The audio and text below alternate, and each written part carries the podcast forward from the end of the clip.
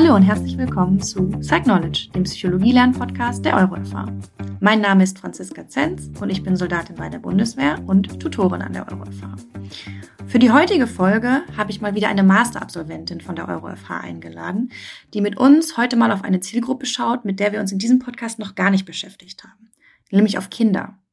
Ich spreche heute mit Jana Körner über das Thema psychische Belastung von Kindern und Jugendlichen beziehungsweise über die Entwicklung von Resilienzfaktoren für Kinder, um sie tatsächlich gegen die derzeitigen Anforderungen von Schule und Alltag zu stärken. Jana hat sich deutlich über die Masterarbeit hinaus, nämlich eigentlich im gesamten Masterstudium, intensiv mit diesem Thema auseinandergesetzt. Hallo Jana, toll, dass du heute deine Erfahrungen mit uns teilst und herzlich willkommen bei Psych Knowledge. Hi Franzi, vielen Dank für die Einladung. Bevor wir inhaltlich einsteigen, lass mich aber bitte noch ein paar Worte zu deiner Person sagen, weil man dann einfach ganz genau ableiten kann, warum das Thema für dich so ein Herzensthema ist. Also, Jana hat erstmal eine Ausbildung zur Erzieherin gemacht und im Anschluss an die Ausbildung in der stationären Jugendhilfe gearbeitet. Nach ein paar Jahren konnte sie hier bereits eine Leitungsfunktion ausüben. Inzwischen arbeitet sie bei einer Hamburger Stiftung der Kinder- und Jugend- und Eingliederungshilfe und ist auch noch selbstständiger Coach, Beraterin und Dozentin für soziale Arbeit. Wow. An der EuroFA hat sie den Bachelor in Psychologie und Master in klinischer Psychologie und psychologische Beratung neben ihrem Job gemacht. Ziel war es, hat sie mir erzählt, den Menschen erstmal ganz grundsätzlich besser zu verstehen und damit dann am Ende auch besser helfen zu können. Jana, die psychische Gesundheit von Kindern und Jugendlichen beschäftigt dich also im Grunde jeden Tag. Was stellst du fest? Kannst du uns mal so eine Art Analyse des Ist-Zustandes geben für den Einstieg? Ja, gerne. Ich versuche es mal ähm, auf ein paar wenige Fakten erstmal zu reduzieren. Mhm. Also grundsätzlich kann man sagen, dass schon 18 Prozent der Kinder und Jugendlichen im Laufe ihres Lebens an der psychischen Erkrankung erkranken, an psychischen Störungen erkranken. So viele.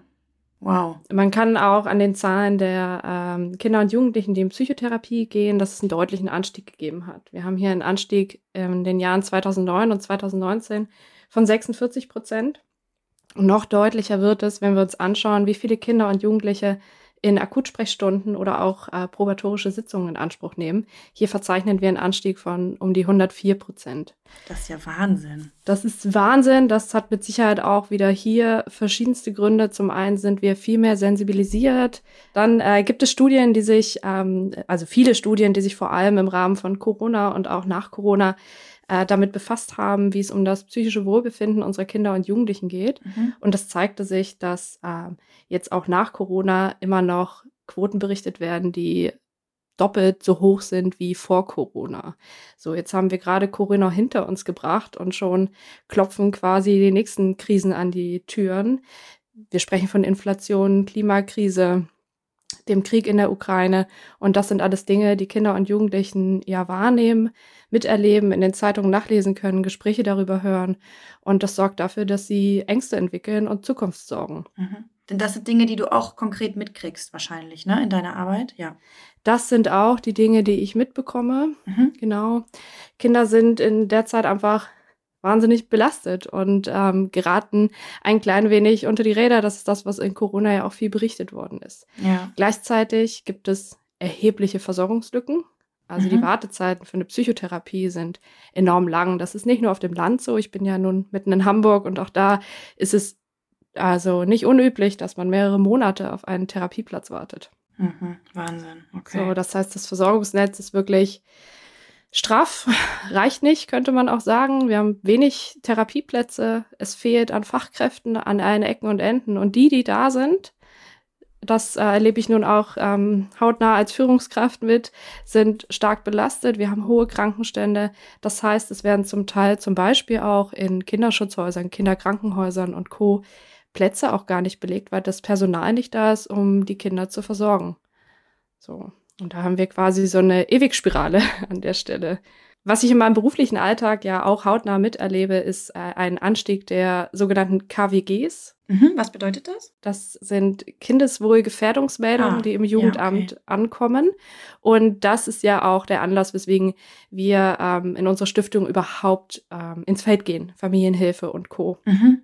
So. Okay. Hier gibt es einen rasanten Anstieg und äh, allein die akuten Fälle sind um die 10 Prozent gestiegen. Und das ist das, was wir auch von Jugendämtern hören, dass es einzelne Mitarbeitende gibt, die ähm, auch sowas sagen wie, wir stehen hier kurz vor einem Systemkollaps, Kinderschutzhäuser sind voll, Fachkräfte fehlen und, und, und. Jetzt ist ja das Gesamtbild, was du gezeichnet hast, quasi nicht nur für die Kinder extrem, die ja wahrscheinlich auch noch die Dinge nochmal auch anders wahrnehmen. Du hast von Zukunftsängsten gesprochen, als wir das als Erwachsene tun, sondern du hast ja im Grunde gezeigt, dass das ganze System Kinderbetreuung auch echt ein Problem, also ne, vor ganz großen Herausforderungen steht natürlich, ne? Kannst du vielleicht uns im Vergleich mal sagen, wie es eigentlich sein sollte? Also es ist jetzt so ein bisschen Utopie wahrscheinlich, aber ja, was wären absolut. denn so deine Wunschvorstellungen? Oder was wäre richtiger vielleicht mal an der Stelle? Wo willst du hin mit deiner Arbeit? Könnte man auch fragen. Ah ja, Mensch, wir könnten lange darüber reden. Das ist tatsächlich eine sehr lange Liste, die ich im Kopf mhm. habe. Ähm, und tatsächlich würde ich es gerne als Wunsch formulieren und mich so auf einen, einen kleinen Kernaspekt beziehen wollen. Okay. Es gibt Studien, die zeigen, dass ähm, es für ein Kind und einen Jugendlichen im Heranwachsen reicht, in Anführungszeichen natürlich nur reicht, wenn es eine verlässliche Bezugsperson im Umfeld mhm. gibt. Das ist jetzt gar nicht notwendig, dass es zwingend Mama oder Papa ist. Das kann im Sportverein jemand sein, das kann eine andere wichtige Person sein. Hauptsache jemand, der verlässlich an der Seite steht. Und mhm. wenn ich jetzt von Wünschen spreche, würde ich mir für jedes Kind oder Jugendlichen eine Person an die Seite wünschen, die da ist, die Zeit hat, die auch mal nachfragt, wie fühlst du dich, wie kann ich dir helfen, die dem Kind und dem Jugendlichen Zuversicht vermittelt und auch so ein Stück weit ein Glaube an sich selbst und das Kind und Jugendlichen stärkt und durch Herausforderungen ähm, durchmanagt quasi. So, das würde ich mir einfach für jeden, für jedes Kind, für jeden Jugendlichen wünschen. Das ist das, was ich häufig erlebe. Erwachsene, die mir sagen, Mensch, nö, kannte ich nicht, hatte ich nie. Mhm. Eigentlich hat nie jemand an mich geglaubt. Und das wünsche ich mir. Und da könnte man ansetzen und sagen, wir brauchen viel mehr niedrigschwellige Angebote. Mhm. Also der Zugang muss leichter sein und es muss einfach möglich sein, dass alle Kinder und Jugendlichen irgendwie einen Menschen an ihre Seite bekommen, der an ihrer Seite steht. Auch weil soziales Netzwerk natürlich auch ein Resilienzfaktor ist. Ne? Und jetzt kommen wir mal genau zu dem Thema. Ähm, was kann man eben gegen die prekäre Lage tun? Und jetzt ist ja Resilienz erstmal ganz grundsätzlich so ein Modethema. Und bevor wir darüber sprechen, ähm, wie wir, also wie du dich damit beschäftigt hast, die Resilienz von Kindern zu stärken, lass uns noch mal ganz kurz im Sinne des Podcasts mal eine Definition geben. Also die hätte ich jetzt gerne von dir. Was ist denn Resilienz? Mhm. Also Resilienz meint erstmal eine Fähigkeit eines Individuums, sich nach Rückschlägen, Traumata oder Belastungen erstmal anzupassen, mhm. sich zu erholen und auch zu alter Stärke zurückzufinden, also quasi in den Urzustand zurückzuspringen, heißt es ja in Anführungszeichen. Ja. Und vielleicht sogar daraus ähm, zu wachsen, stärker zu werden. Mhm. Also kurz, die psychische Widerstandsfähigkeit gegenüber Widrigkeiten und Stress und der Fähigkeit, sich zu erholen. Mhm. Okay. Genau, und wir sagen, also ich hatte das gerade angesprochen, es ist so ein bisschen in Mode gekommen, sage ich mal, obwohl es natürlich eigentlich kein Modethema sein darf. Ne? Ja, absolut. Ähm, wie ist es denn, was den Forschungsstand zum Thema Resilienzfaktoren bei Kindern angeht? Gibt es da einen Unterschied im Vergleich zu Erwachsenen? Also grundsätzlich kann man sagen, Resilienz ist ein dynamisches Konstrukt. Wir sind nicht resilient oder nicht resilient. Wir okay. sind im Laufe unseres Lebens mal mehr, mal weniger resilient. Das bedeutet, es ist veränderbar und nicht statisch. Mhm. So, das Ganze ist eine Wechselwirkung und ähm, es spielen multifaktorielle Aspekte eine Rolle. Das sind ähm, individuelle Faktoren, familiäre Faktoren, soziale Faktoren. Also das kann von der Persönlichkeit über verschiedene ähm, Bewältigungsstrategien, über den sozialen Kontext, den kulturellen Kontext, Schule, sozioökonomischer Status und, und, und, und, und. da geht ein riesiger Fächer auf. Ja. Ähm, das spielt eine Rolle und ist ja veränderbar und immer unterschiedlich. Und ich glaube, das macht so den Unterschied aus. Kinder, ähm, vor allem, wenn wir jetzt mal weggehen von Kinder, Jugendliche hin zu frühe Hilfen. In den ersten drei Jahren in der Gehirnentwicklung mhm. ist ja wahnsinnig viel los. Klar, ja. Das heißt, Kinder brauchen eigentlich alleine da schon enorm viel Anregung, um das, was das Gehirn anbietet, quasi nutzen zu können. Mhm. So. Und ähm, wenn wir jetzt nochmal uns anschauen, was ähm, also bei Resilienz bei Kindern nochmal grundsätzlich besonders macht, ist ja multifaktorielle Aspekte, hatte ich erwähnt. Es gibt die wachsende Evidenz darüber, und das rückt immer mehr in den Fokus der Forschung, dass Resilienz ähm, sich auch auf neurobiologischer Ebene schon nachweisen lässt. Okay. Also wir können zum Beispiel im Rahmen von Stressreaktionen oder auch emotionale Reaktionen schon auch ähm, das im Gehirn abbilden und zeigen, wer hier in Anführungszeichen resilienter ist als jemand anders. Mhm. Mhm. Und da ist wieder die Neuroplastizität, die da ins Spiel kommt, ist also veränderbar und auch jederzeit zu stärken. Dann gibt es noch einen wichtigen Aspekt. Wir sprechen ja immer von Stress und Belastung.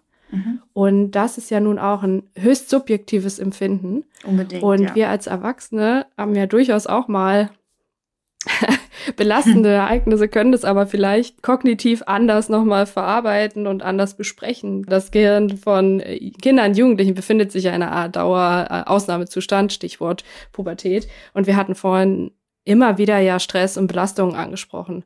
So und ähm, was wir als Stress oder als Belastung wahrnehmen und erleben, ist ja höchst individuell und subjektiv. Und das macht eben auch Messung und auch Erforschung von Resilienz nochmal total spannend ähm, und auch so komplex, weil an sich müsste man heute sagen, wenn wir Resilienz messen wollen, müssen wir das zu verschiedenen Zeitpunkten machen. Und zwar vor einem stressigen Erlebnis und nach einem stressigen Erlebnis. Klar, ja. Jetzt weiß man halt aber auch nicht immer so genau, was bei jemandem Stress auslöst. Ne? Auch das ist ja, das hattest du auch genau. gerade gesagt, hochgradig individuell. Ja, ganz genau. Mhm. Jetzt ist das aber ja so ein Thema, wo, von dem ich sage, ich finde es für, äh, für Erwachsene schon unglaublich abstrakt an der einen oder anderen Stelle.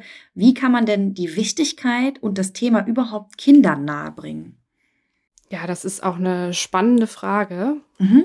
Ähm, grundsätzlich kann man sich erstmal anschauen, was gilt eigentlich quasi als resilient? Also was wäre so der, sag ich mal, Zielzustand? Ja. Und da hat die WHO auch Lebenskompetenzen beschrieben, die ich hier ganz passend auch finde, weil das Resilienz ja sehr nahe kommt. Also lebenskompetent ist, wer sich mag, empathisch ist, kritisch und kreativ denkt.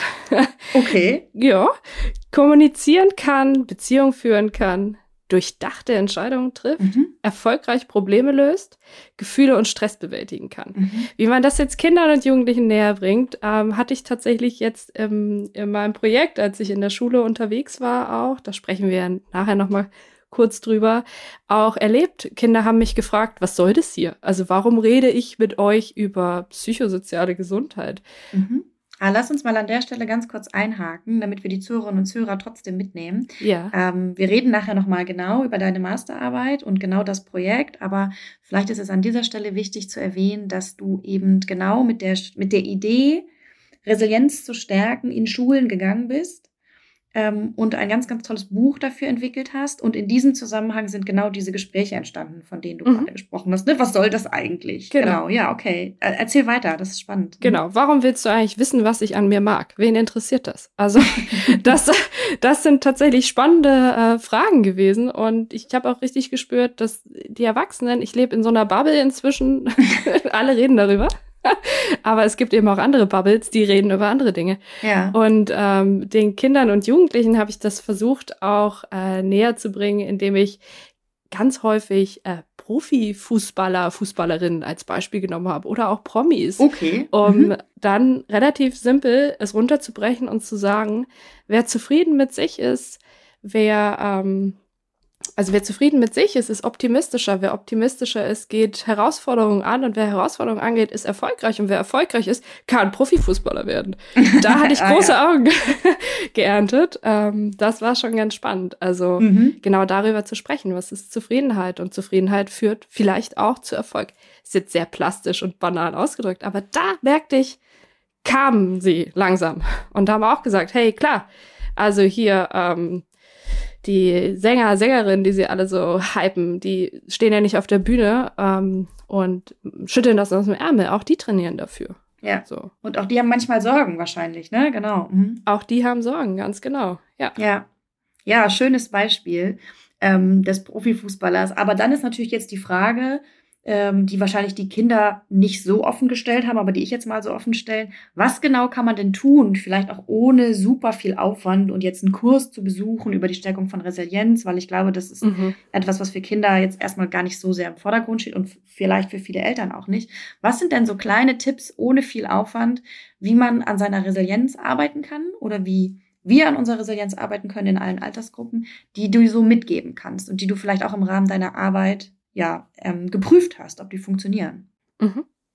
Letztlich geht es immer darum, die Schutzfaktoren zu erhöhen. Mhm. So, und wenn wir Schutzfaktoren erhöhen wollen, dann kann das sowas sein wie, ähm, ich mag mich selbst, das habe ich vorhin gleich als erstes vorgelesen, als äh, Lebenskompetenz. Ja. Und um sich selbst mehr zu mögen, muss man sich ein bisschen besser kennenlernen. So, und da könnte zum Beispiel helfen, äh, man könnte das mit dem eigenen Kind umsetzen. Äh, wir haben alle zu Hause diese Einweggläser. Ja. Kann man hinstellen und sich gemeinsam vornehmen. Wir beobachten dich und uns jetzt quasi mal den Rest der Woche und machen das so zu einem Ritual und schreiben auf, was uns auffällt im Laufe der Woche. Das kann eine Herausforderung sein, die ich gesehen habe, die mein Kind bewältigt hat. Mein Kind merkt vielleicht selbst, dass es was bewältigt hat, möchte es aufschreiben, steckt es ins Glas. Mhm. Da können Dinge draufstehen, wofür wir dankbar sind. Highlights der Woche. Dann gehen wir ins Gespräch. Wir können einmal die Woche das ganze Glas dann auskippen und dann gucken, was stehen da so für Dinge drauf. Und dann gilt es, das nachzubesprechen. Mhm. Und hier auch relativ simpel, aber versprochen total wirkungsvoll. Es klingt so banal, aber äh, das Dreifachlob. Also das bedeutet, wir sagen. Ja, ich wollte gerade sagen, ja, erklär mal, genau. Genau, das klingt total dämlich. Jetzt muss ich auch noch erklärt bekommen, wie ich mein Kind lobe. so soll das nicht sein, aber es geht um eine Haltung, die dahinter steckt. Und zwar sage ich im ersten Schritt, wow, toll gemacht, richtig gut, mega. Mhm. Also quasi der Ausdruck von Bewunderung. Und sage dann im zweiten Schritt, ähm, erkenne ich die Schwierigkeit an. Wow, ich habe gesehen, wie hart du dafür gelernt hast. Das muss richtig schwierig gewesen sein und frage im dritten Schritt, wie ist es dir gelungen? Mhm. Um auch nochmal auf die Kompetenz dahinter ähm, ja, ne, ganz ne? genau, zu kommen. Genau. Okay, ja. ja. So. Das ist ein total simples Tool, sag ich mal, das Glas, die regelmäßige Reflexion und dann eben in Kombination mit dem Dreifachlob und dann genau dahin zu gehen, wo war es schwierig und ähm, was hat dir geholfen? Ja, klassische Coaching-Frage da auch, ne? Was hast ja. du gemacht, um es bis dahin zu schaffen? Ja, okay. Mhm. Kann, geht also auch mit Kindern auf eine andere Art und Weise, genau, ja. Warum sollte es bei Kindern nicht funktionieren? Spannend. Mhm. Mhm. Mhm. Ja. Hast du noch einen Tipp vielleicht? Ähm, ein weiterer Tipp wäre auf jeden Fall, wenn wir dann darüber sprechen, Ziele zu vereinbaren. Das klingt immer so auch wieder so hochtrabend und ist auch wieder nah am Coaching. Aber auch Kinder haben Wünsche und Ziele mhm. und mit ihnen dahin zu gucken, was motiviert dich eigentlich jetzt dann tatsächlich morgens in die Schule zu gehen und was nimmst du dir vor? Und ich habe von allen Kindern gehört, wir haben Ziele gesammelt. Alle wollten ihren Abschluss. So und dann kann man fragen, wie wichtig ist das für dich? Und das skalieren alle total hoch, klar, will ich. Der Weg dahin ist aber das, was hart ist. Und dann ist es total simpel, wieder an der Stelle zu fragen, was hast du davon? Mhm. Also was ist dann anders, wenn du es erreichst? Wie geht's dir dann? Was ist vielleicht bei anderen anders? Wie fühlen sich deine Eltern? Wie fühlen sich deine Geschwister? Also den Nutzen gemeinsam zu erforschen, um die intrinsische Motivation rauszukitzeln und an der weiter anzusetzen, mhm. Kinder so zu helfen. Okay. Ja, also tatsächlich doch ziemlich viel, was man auch aus dem Resilienz-Coaching und der Resilienzforschung von Erwachsenen ähm, rausgefunden hat, kann man hier übertragen. Absolut. Spannend. Ja. Mhm. Jetzt haben wir irgendwie wirklich viel drum herum gesprochen ähm, über deine Arbeit, also vor allen Dingen über deine Masterarbeit, in der du eben ein ganzes Buch entwickelt hast, um mit Kindern die Möglichkeit zu geben, dass sie selbstständig auch an ihrer Resilienz arbeiten können und ihre Ressourcen stärken können. Magst du noch mal ganz kurz beschreiben, was, äh, was du da genau entwickelt hast und äh, genau, aus welchen Gründen wissen wir jetzt schon, aber was du damit auch erreichen konntest? Mhm. Also das ist inzwischen ein äh, fast 140 Seiten starkes Buch, hat aber ja ich, äh, irgendwann sprudelten die Ideen und dann brauchte ich immer mehr Platz für Notizen auch, dass die Kinder und Jugendlichen Platz haben da drin zu malen. Also es sind knapp 140 Seiten und das mhm. ist eine Art Reise durch die eigene Welt, also durch die eigene Welt des Kindes oder Jugendlichen, dem dieses Buch dann gehören soll. Und das, ähm, wie du schon gesagt hast, ist äh, soll dazu dienen, dass das Kind oder der Jugendliche ganz selbstständig und individuell daran arbeiten kann. Das steht auch gleich auf der ersten Seite. Das ist deins, es gehört dir. Du entscheidest allein, mit wem du wann was darin erarbeiten möchtest. Also so eine Art Tagebuch, Arbeitsheft. Ja. Es geht so ineinander über. Es sind ganz viele Methoden drin. Es gibt ganz viele Fragen. Und es geht immer wieder darum, sich selbst besser kennenzulernen, sich auf die Spur zu kommen. Es ist eine Art Reise in die Vergangenheit, der Blick ins Heute, der Blick in die Zukunft. Wo will ich hin? Was wünsche ich mir?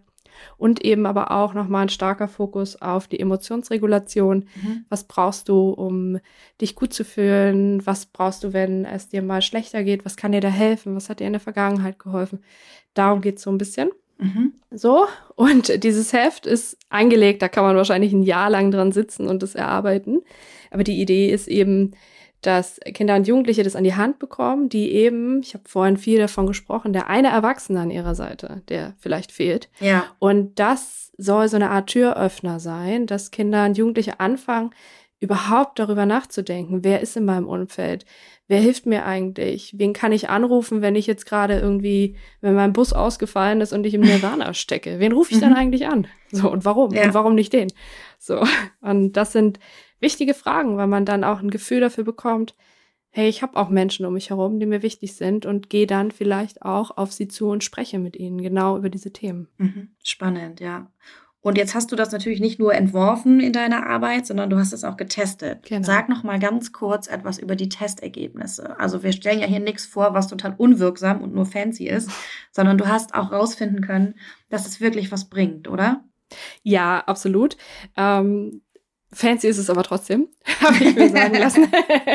so, also ähm, ich habe das tatsächlich getestet mit ähm, unfassbar vielen Schüler und Schülerinnen. Mhm. Für mein Empfinden waren es jetzt 87 Schüler, Schülerinnen, die dieses Buch erhalten haben. Ja, Wahnsinn. Und ähm, einige das in einem Workshop in der Schule erarbeitet mit mir zusammen mhm. und aber auch eine Gruppe, die das als Tagebuch zu Hause genutzt hat. Mhm. Ich habe das Ganze untersucht mit ähm, dem Fragebogen der nach Ressourcen fragt, also nach Optimismus, Kohärenzsinn, mhm. ähm, Selbstwirksamkeit, Selbstwertschätzung und so weiter. Also er fragt sechs personale Ressourcen ab und auch soziale Ressourcen. Und dann ging es darum, das eben vor und nach der Intervention sich anzuschauen. Okay. Und es zeigte sich, dass in den Workshops die Kinder hinterher auf jeden Fall eine höhere Selbstwertschätzung hatten. Mhm. Also eine signifikant höhere Selbstwertschätzung. Und auch die Tagebuchgruppe finde ich fast noch spannender, die Ergebnisse, ehrlich gesagt. Weil mhm. die hatten tatsächlich hinterher ähm, signifikant erhöhte Werte im Optimismus und auch in der Selbstwertschätzung. Also die haben sich sozusagen selber gecoacht mit deinem Buch, ne? Die haben sich ein bisschen selber gecoacht, ja. Und ich habe auch Rückmeldung hinterher bekommen mit, ich wusste gar nicht, wie viele Leute um mich, ich um mich rum habe. Ich wusste gar nicht, dass ich auch Dinge kann. Also Schön. die sind häufig so im, was geht alles nicht? Und dieses Buch fragt halt, ja, das eine geht halt doch nicht, aber du wirst es ja lernen. Wie kannst du es lernen? Aber das fragt ganz viel auf, was geht schon? Was hast du? Was ist schon in dir? Ja. Also absoluter Blick auf die Ressourcen. Ja, spannend. Genau. Und äh, auch der Kohärenz und auch die Selbstwirksamkeit, das ist wir sind ja ein wissenschaftlicher Podcast, knapp signifikant äh, Ergebnis, also nicht signifikant knapp verpasst. Aber da es hier ja hohe Korrelationen gibt, können wir uns vorstellen, wer optimistisch ist, ähm, hat vielleicht auch eine höhere Selbstwertschätzung. Genauso ist es, dass die mhm. hoch miteinander korrelieren. Das heißt tatsächlich diese Tagebuchgruppe, das sind die, die richtig Bock drauf hatten, die sich da freiwillig zu Hause hingesetzt haben, ja. das wie so ein Tagebuch bearbeitet haben. Die haben wirklich davon profitiert. Das macht natürlich auch nochmal viel aus, ne? Die Eigenmotivation ähm, sich da mit sich selbst zu beschäftigen. Ja, absolut. Wahnsinnig spannend. Und ich glaube halt auch, wenn man vielleicht noch ein bisschen länger da Zeit gehabt hätte und ähm, ich weiß, dass du dies, äh, dies, die Intervention kurz vor den Sommerferien gestartet mhm. hattest, das ist vielleicht auch ein Thema, was man diskutieren ja. kann an der Stelle, was die Motivation genau. zum Arbeiten von Schülerinnen und Schülern angeht. Ja. Ähm, dann wären da sicherlich andere Ergebnisse rausgekommen. Jetzt haben wir aber ja unglaublich viel gelernt ähm, zu dem Thema Resilienz bei Kindern und eben auch, wie man sie stärken kann. Jetzt mag ich dich aber bitten, für den Wissenschaftspodcast, wie du es so gerade so schön genannt hast, nochmal für die faulen Wissenschaftlerinnen und Wissenschaftler unter uns zusammenzufassen in drei Sätzen, was sind die Dinge, die aus deiner Sicht aus diesem Podcast mitzunehmen sind?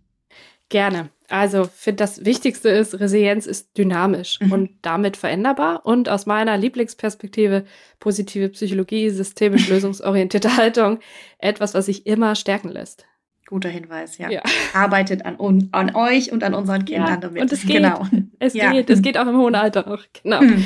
Zweitens. So. Zweitens, ähm, es braucht viele niedrigschwellige Angebote und wir müssen in Prävention investieren. Und ich finde vor allem auch wichtig, wir als Fachkräfte, und das sind wir ja nun mal auch hier alle miteinander, sind aufgefordert, die Angebote zu kennen und auch hinzuvermitteln. Mhm. Es wäre dramatisch, und das passiert ja leider, dass Projekte eingestellt werden, weil der Zulauf nicht da ist. Mhm. So. Kann man sich eigentlich gar nicht vorstellen bei dem, was du von geschildert hast. Ja. Kann man sich nicht vorstellen. Ja, absolut, genau. Und der dritte Punkt? Der dritte Punkt. Ähm, etwas, was ich immer wieder auch in Schule und auch im Alltag erlebe, ist, dass viele sagen, Ressourcenorientierung ist eine reine Kuschelpädagogik und da äh, reden wir ja nur über was schön ist. Und äh, mhm, das, ja, ouch, genau. Das ähm, sehe ich nicht so. Ähm, und ich würde mir natürlich äh, für jeden Kind und jeden Jugendlichen und jeden Erwachsenen wünschen, dass wir über die Dinge sprechen, die gut laufen, natürlich. Ja. Aber wir sprechen natürlich auch über Herausforderungen und wie wir sie gemeistert haben, finden gute Gründe für die Zuversicht und nehmen die Sorgen ernst. Also es ist doch mehr als nur ein reines ähm, Kuscheln und wir reden nur über das Nette. Darum geht es nicht. Es geht einen Schritt weiter. Okay.